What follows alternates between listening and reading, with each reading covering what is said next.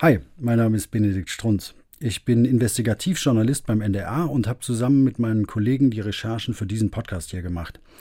In Organisiertes Verbrechen, Recherchen im Verborgenen berichten wir von unseren meist ziemlich aufwendigen Recherchen in der Welt der organisierten Kriminalität, zum Beispiel zu libanesischen Geldwäschebanden, den Verbindungen zwischen Terroristen und kolumbianischen Kartellen oder schmutzigen Geschäften der Mafia hier bei uns in Deutschland.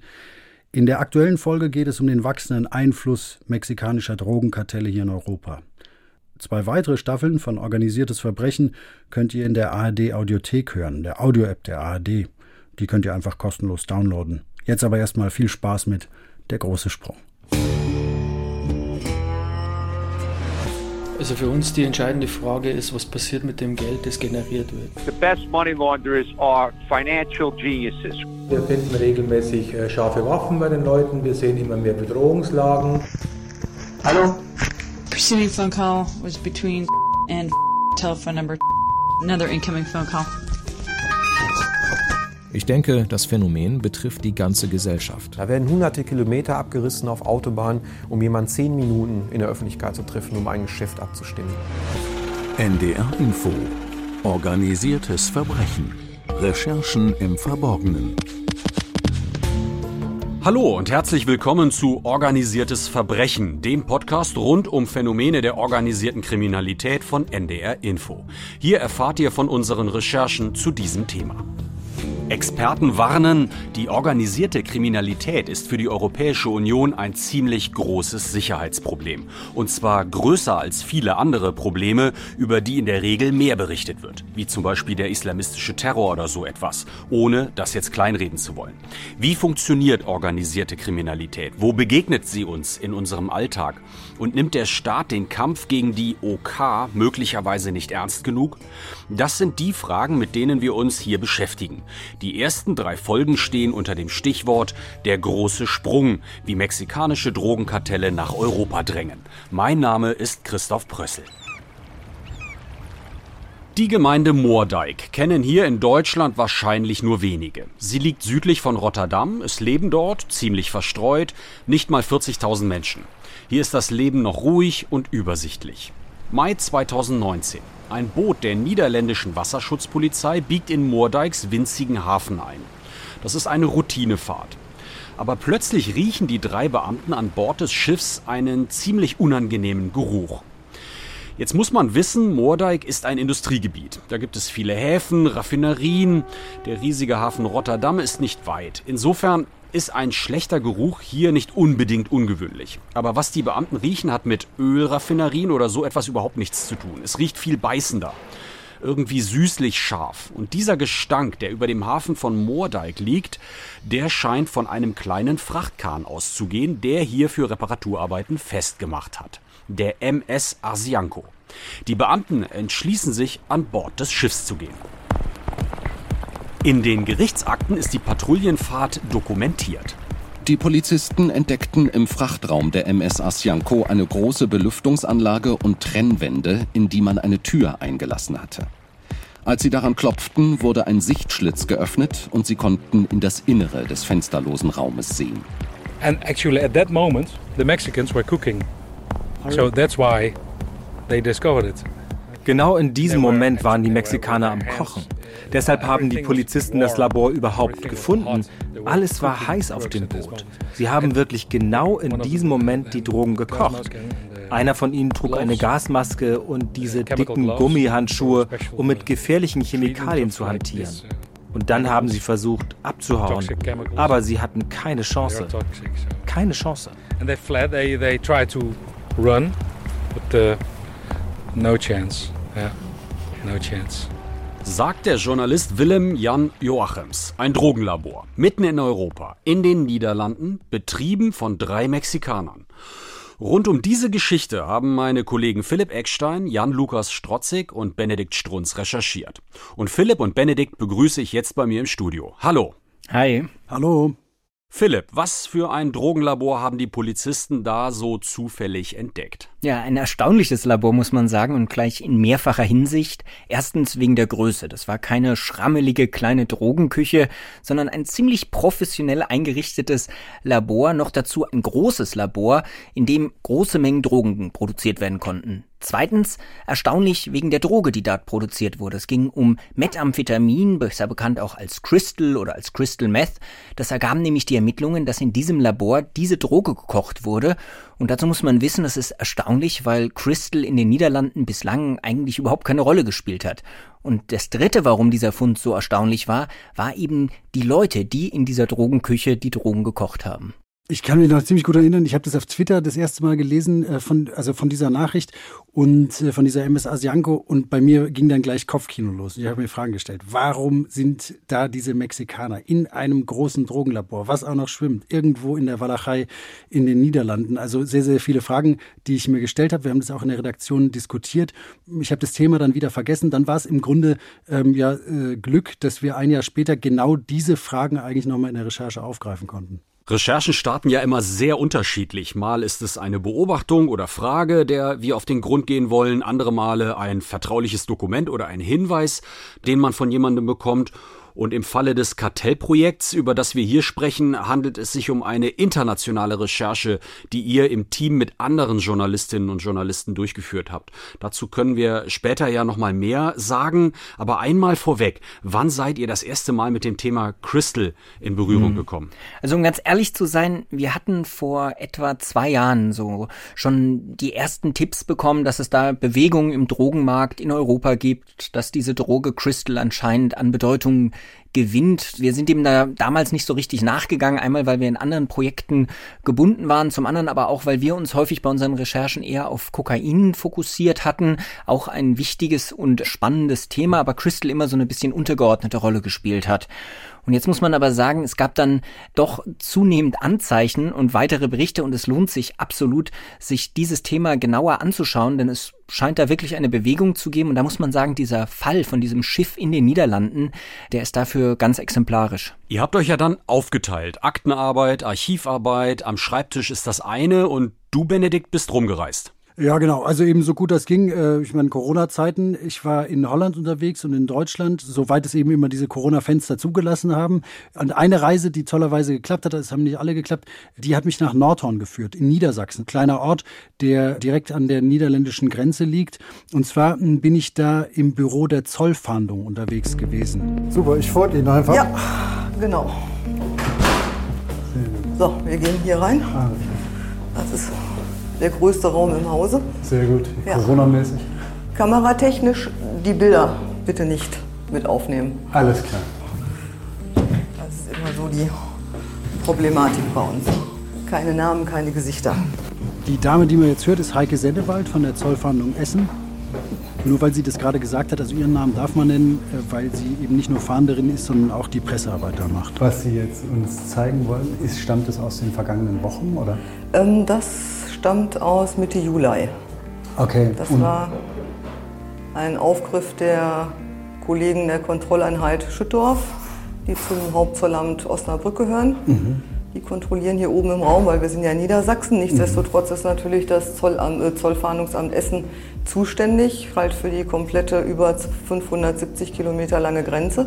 Dürfen wir es mal angucken oder ist es irgendwo? Ja, das kann ich Ihnen holen. Das ist jetzt quasi frisch zurück aus der Untersuchungsanstalt gekommen. Wir haben es wie alle unsere Betäubungsmittel chemisch untersuchen lassen, damit wir wissen, was genau es ist und welchen Wirkstoffgehalt es hat. Bei Zoll denkt man ja immer so an Zigarettenschmuggel oder so etwas, aber die Zollfahndung ist was anderes. Die kontrollieren jetzt keine LKWs oder was weiß ich, das ist die Kriminalpolizei des Zolls.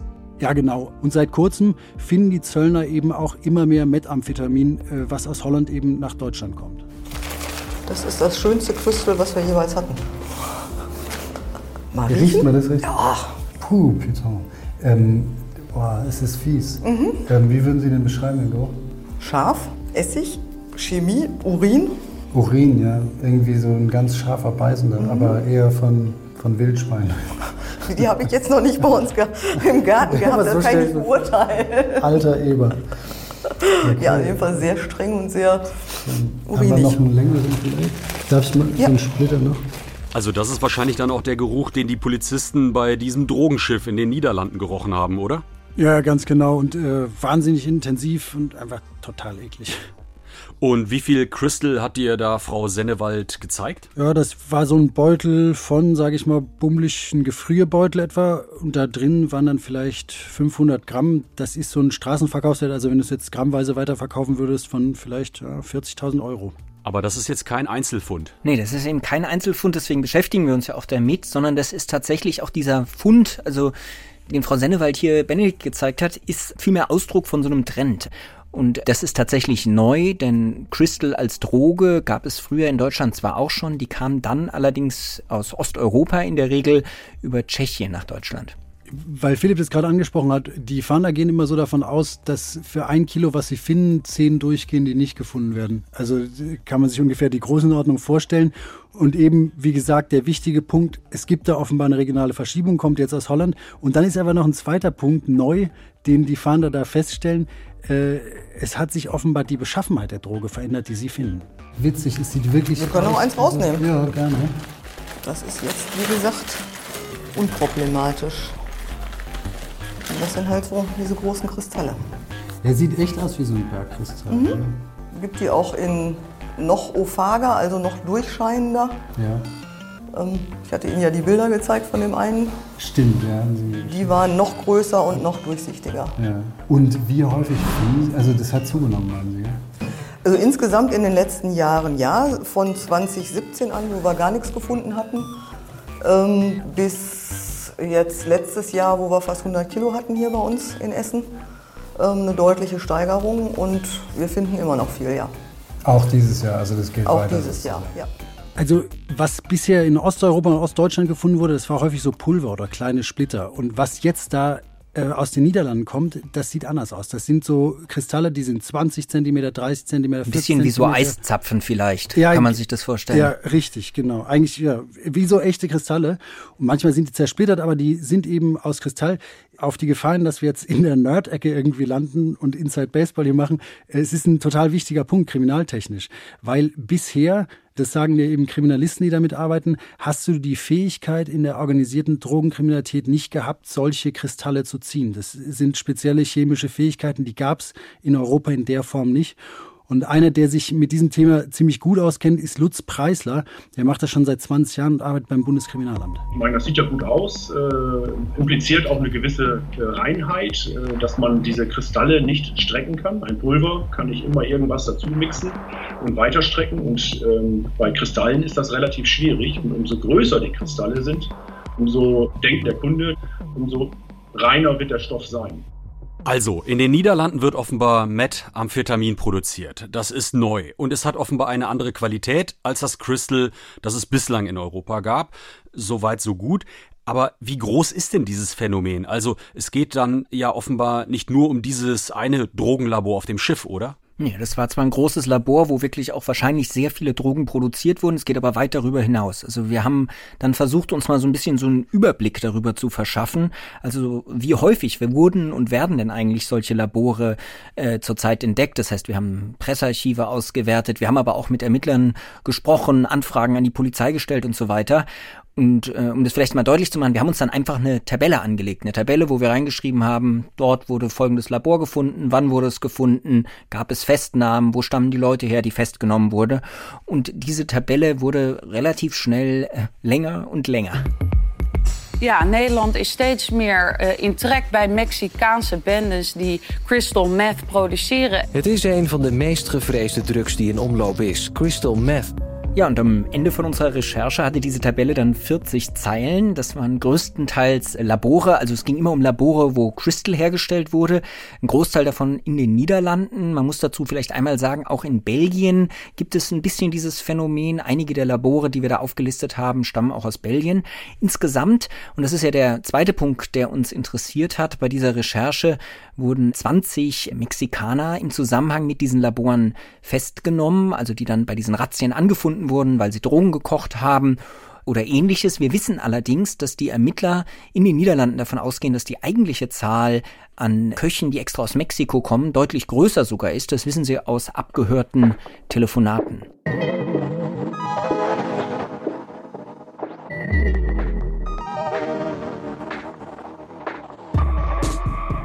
Benedikt, vielleicht kannst du uns das nochmal einordnen. Also Crystal wird ja oft auch als Horrordroge beschrieben. Und wenn ich das jetzt alles so höre, wie gefährlich sind denn diese neuen Produktionskapazitäten? Das ist brutal gefährlich. Man darf sich da wirklich nichts vormachen. Ähm, man muss einmal dazu sagen, das Gute ist, äh, in Deutschland und auch in Europa ist Crystal Meth bislang nicht wirklich groß verbreitet. Es gibt so einzelne Flecken in Ostdeutschland, Tschechien, in Irland gibt es so Szenen. Aber eigentlich, wenn du jetzt hier in Hamburg beispielsweise im Club bist, dann kannst du es da nicht kaufen kaufen. Auf der Straße kannst du es auch nicht kaufen. Und auch von den Zahlen her, wenn du jetzt Drogenstatistiken anguckst, ist das nicht weit verbreitet. Ich sage mal, 100 Erwachsene, die du fragst, da sagen dir weniger als ein Erwachsener sozusagen statistisch äh, hat es schon mal konsumiert. Und wenn du das jetzt vergleichst, du würdest 100 Leute fragen, wer hat schon mal an einem Joint geraucht, dann sind es deutlich mehr als 30 Prozent. Also das ist jetzt keine Modedroge, keine Alltagsdroge bisher. Ja, und wie gefährlich die Droge ist, das hat mir in einem längeren Gespräch auch nochmal Sascha Melin erzählt, der zu genau dieser Droge an der Uni Hamburg forscht. Es gibt beispielsweise Konsumierende, die ähm, fast jeden Tag konsumieren und dann auch gar nicht schlafen, also die ähm, einfach sehr lange Wachzeiten dann erleben, wo sie dann später auch gar nicht mehr wissen, äh, ist jetzt Tag oder Nacht oder wie lange bin ich eigentlich schon wach. Also so ein gewisser ja, Koma-Konsum, wenn man das so übersetzen würde. Ähm, die konsumieren meist äh, vielleicht 10, 12, 13 Tage am Stück und äh, machen dann auch wieder eine größere Pause. Mit Sascha Melin von der Uni Hamburg habe ich ein langes Gespräch eben zu Crystal geführt und was er hier jetzt beschreibt, das sind dann Leute, die wirklich voll drauf sind. Es gibt aber durchaus auch Konsumenten, die zumindest für eine gewisse Zeit so einen On-Off-Konsum haben. Also die Konsumenten gewöhnen sich dann aber ganz schnell eben daran, brauchen mehr und mehr. Die Abhängigkeit ist ein großes Problem. Diese Droge gilt als sehr suchtmachend und ja, und die körperlichen, aber auch die psychischen Schäden sind groß, die sie verursachen kann.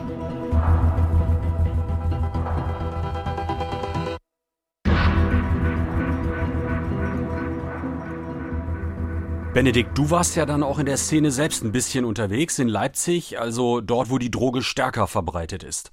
Ja, genau. Ich habe da ein paar Leute getroffen, die selbst konsumiert haben, lange oder noch konsumieren und war auch so ein bisschen auf der Straße da unterwegs, wo Meth tatsächlich dann auch äh, offen verkauft wird. Das ist ein hartes Pflaster und die Leute sehen auch wirklich gezeichnet aus, also was Philipp da gerade beschrieben hat. Und eine Begegnung, die ich hatte, die ist mir total nahe gegangen. Das ist ein Mann, ich sage jetzt mal, der heißt Thomas, also der hat eigentlich einen anderen Namen und der hat ewig lang konsumiert, hat auch sehr riskant konsumiert und viel. Und mittlerweile sagt er eben, er ist davon runter, konsumiert nur noch ab und zu. Ich hoffe, dass, dass es auch wirklich dabei bleibt. Ist natürlich immer eine Gefahr mit dabei. Und er selbst hat mir erzählt, dass er über Cannabis zum Meth gekommen ist. Das klingt jetzt so ein bisschen wie Biologieunterricht 80er Jahre, weiß nicht, ob ihr euch erinnert. Einstiegsdroge Cannabis war bei ihm aber tatsächlich so. Ich dachte, ja, das Kiffen hat ja nichts weiter geschadet halt, ne? und dann schadet ja das auch nicht, was es ist. Das wird schon gut sein. Und äh, ich hatte dann das Gefühl, so wirklich, ich stehe neben Gott. So muss ich das vorstellen. So habe ich mich gefühlt. Und äh, auch so euphorisch und äh, ich könnte die Welt einreißen. Ja, kann alles, mir kann alles gelingen. Und das war aber halt nur in dieser einen Nacht dieses Gefühl, ich habe gezogen. Ähm, später dann geraucht, wegen, weil Nasen halt kaputt sind und, und ja. Und halt, weil es halt im, im Knast war es halt, wenn du im Knast geraucht hast, also Zeug geraucht hast, er hat länger gehalten. Also bist damit länger äh, hingekommen. Christel gibt dir das Gefühl, du hast alles im Griff. Dein Leben läuft von heute auf morgen. Du kannst alles, du, äh, du bringst alles. Ähm, ja. Voraussetzung ist aber, dass du einen, einen Dauerkonsum hast, also dass du, dass du jeden Tag Zeug zur Verfügung hast. Dann kannst du wirklich sagen wir, die, Welt ein, die Welt einreißen, sozusagen. So, so fühlst du dich. Das Problem ist, also das, das Negative an der ganzen Sache ist, wenn du das als Dauerkonsument nimmst, gewöhnst du dich dran, also dein Körper braucht das dann ähm, und deine Psyche braucht das vor allen Dingen. Also wenn du das nicht mehr hast, ähm, wirst du aggressiv. Vielleicht sage ich einmal dazu, du kannst ähm, Meth auf verschiedene Art nehmen. Du kannst spritzen, du kannst rauchen, du kannst es in Kaffee bröseln und du kannst es schnupfen. Und dieses Rauchen und Spritzen, das ist eben besonders heftig. Ja, das zerstört dich total. Da wird äh, das Steigern der Dosis, dieser Suchthunger wird äh, sehr, sehr schnell wesentlich größer. Bei Thomas kam dann dazu, dass er im Grunde Berufskrimineller war, Also er hat sein Leben über Einbrüche finanziert und er saß dann wirklich auch sein halbes Leben lang im Knast. Echtes Dreckszeug. Ja, ein schönes Dreckszeug. Und wenn man mit den Wissenschaftlern darüber spricht, die würden jetzt natürlich auch gleich wieder Alarm schlagen, weil dieses, gerade wenn man mal so ein schweres Suchtproblem hatte, dieser in Anführungszeiten kontrollierte Konsum ist zumindest sehr fraglich. Ich glaube, die Geschichte macht aber einfach auch nochmal deutlich, was das für eine Droge ist. Deswegen ist diese Entwicklung, die wir gerade in den Niederlanden, aber jetzt auch eben in Deutschland anfangen zu beobachten, nämlich dass diese Droge mehr und mehr auf den Markt kommt, ja doch relativ besorgniserregend. Benedikt, ihr seid ja dann natürlich auch in die Niederlande gefahren und zwar eben in diese kleine Hafenstadt Moerdijk. Warum eigentlich dahin, wenn mittlerweile so viele Meth-Labore in den Niederlanden aufgeflogen sind? Ja, einfach weil dieses Schiff, diese MS Asianko, ähm, eines der ersten Labore war, was aufgeflogen ist und dann dazu noch so ein besonders großes. Und ich meine, das Verrückte in dem Fall ist ja, du bist da ja einmal wirklich komplett in the middle of nowhere. Ja? Also du musst dir diesen Ort so vorstellen, total zersiedelt. Zentraler Anlaufpunkt ist eine größere Pommesbude, sehr lecker, viel frittiertes. Dann gibt es den Deich, dahinter ist dann der Hafen und äh, in dem Hafen das ist quasi ein Hafenbecken, da passen dann drei Flusskähne rein, Handvoll kleinere Schiffe und that's it. Da gibt es dann noch einen Schrottplatz, einen Fischhandel und so ein paar Wohnhäuser. Und wirklich, das ist alles. Und da war eben dieses Narco-Barco, dieses äh, Narco-Schiff. Und als wir da ankamen, war dieses Schiff, diese MS Asianko, natürlich nicht mehr da. Und ich habe mir gedacht, super, wie bescheuert, ich hätte sie so gern gesehen. Und wir sind dann da einfach so ein bisschen rumgetingelt, ähm, Volkmar Kabisch und ich, Volkmar vom Fernsehen. Und allerdings war es dann so, ja, wir wollten uns da dann so ein bisschen umschauen und dann war zumindest eine Person haben wir dann von der Ferne gesehen. Ein Mann hat da gerade eine Hecke vor einem Haus geschnitten, wie im Fernsehen, und da sind wir dann direkt hin. Hello, sir. Good luck. Good luck. We we are looking for a floating drug laboratory. Yeah, Have yeah, you yeah. heard about uh, the story? Yeah, yeah, yeah, of course. I live here. Ah, yeah, yeah, it's your house. yeah, yeah, it's over there. The, the, the former the old boat was over there, yeah, yeah. I saw the boat, but yeah, never Yeah. assumed that was... Uh, A meth laboratory. Yeah. Also Christoph, du musst dir so vorstellen, wahnsinnig spießiges Haus, so ein kleines niederländisches weißes Haus und wirklich 15 Meter von seinem Wohnzimmer entfernt, vom Wohnzimmerfenster, war dieses Narkoboot. Und er hat dann eben erzählt, na klar hat er das Boot gesehen, da sei viel gearbeitet worden, aber das sei auch alles gewesen, was er gesehen hat. Und es war aber dann interessant für uns, weil er noch einen Tipp hatte, wo das Boot heute vielleicht liegen könnte. Das wurde nämlich aus dem Hafen rausbuxiert von der Polizei, einfach weil die Liegegebühren zu teuer sind, nehme ich mal stark an. Und äh, wurde dann in so äh, auf ein Betriebsgelände gebracht. Äh, das ist so ein Betrieb für Schiffsreparaturen. call a company where you drive back is company for uh, ships uh, screws and they have, you can see it if it's still over there by now. We'll no, give it a try. Da sind wir dann hingegangen, äh, haben ein bisschen rumtelefoniert, ein bisschen rumgeklingelt und letztlich haben wir dann tatsächlich eine sehr, sehr nette Chefin äh, gefunden von so einem Betrieb und die hat uns da aufs Gelände gelassen. Hallo, Problem. ähm, das ist meine Karte. Ich bin Bill Strunz. Hallo. Danke. Mal gucken, wir haben das, die Seite, Wasserseite vermietet. Ähm, deshalb laufe ich mal mit. Weil, Darf ich Sie fragen, was macht?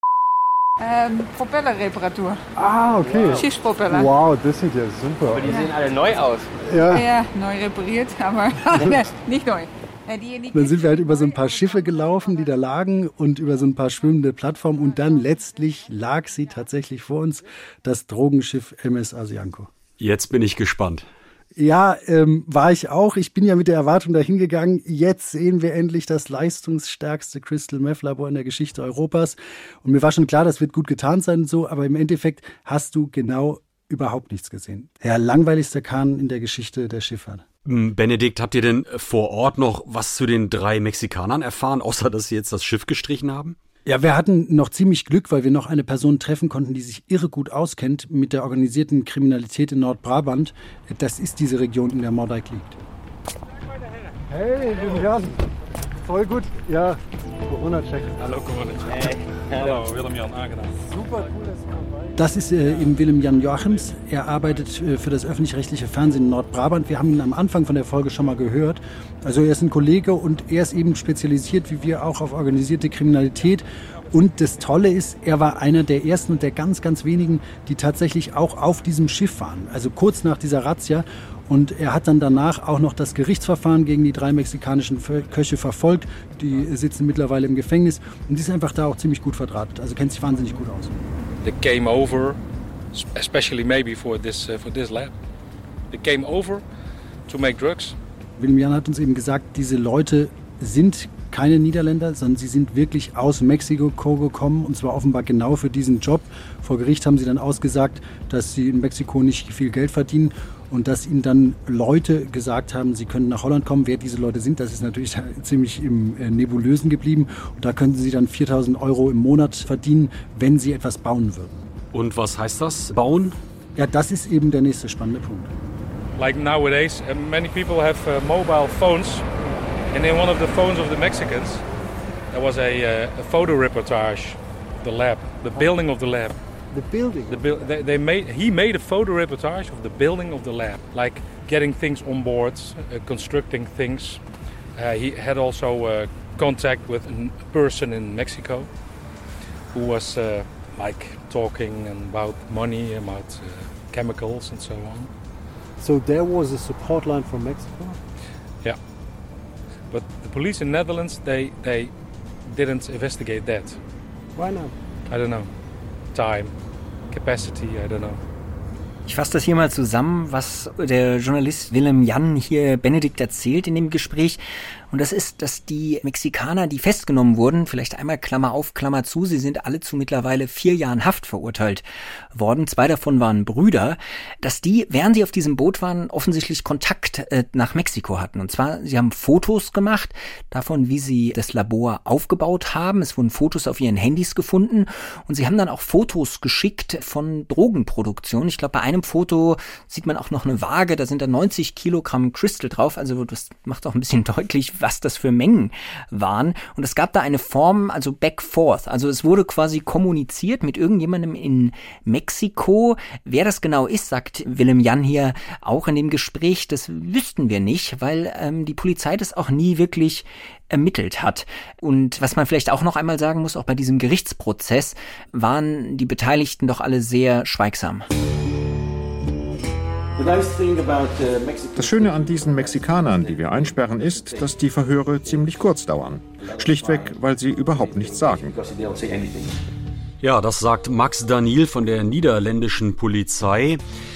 Wer genau sind die mexikanischen Drogenköche von der MS Asianco und von den vielen anderen Crystal Meth Laboren, die in den vergangenen Monaten aufgeflogen sind? Welche Gefahr geht von ihnen aus?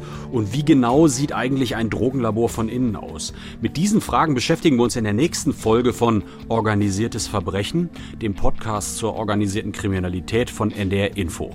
Bei mir waren Benedikt Strunz, Philipp Eckstein, mein Name ist Christoph Prössel. Ich würde mich freuen, wenn ihr auch bei der nächsten Folge dabei seid. Tschüss. Danke fürs Zuhören. Ciao. Tschüss. Habt ihr Fragen, Anregungen, Kritik oder Wünsche, dann schreibt uns gerne an investigation.ndr.de. Regie Jürgen Kopp, Produktion Dennis Pfennig und Florian Teichmann.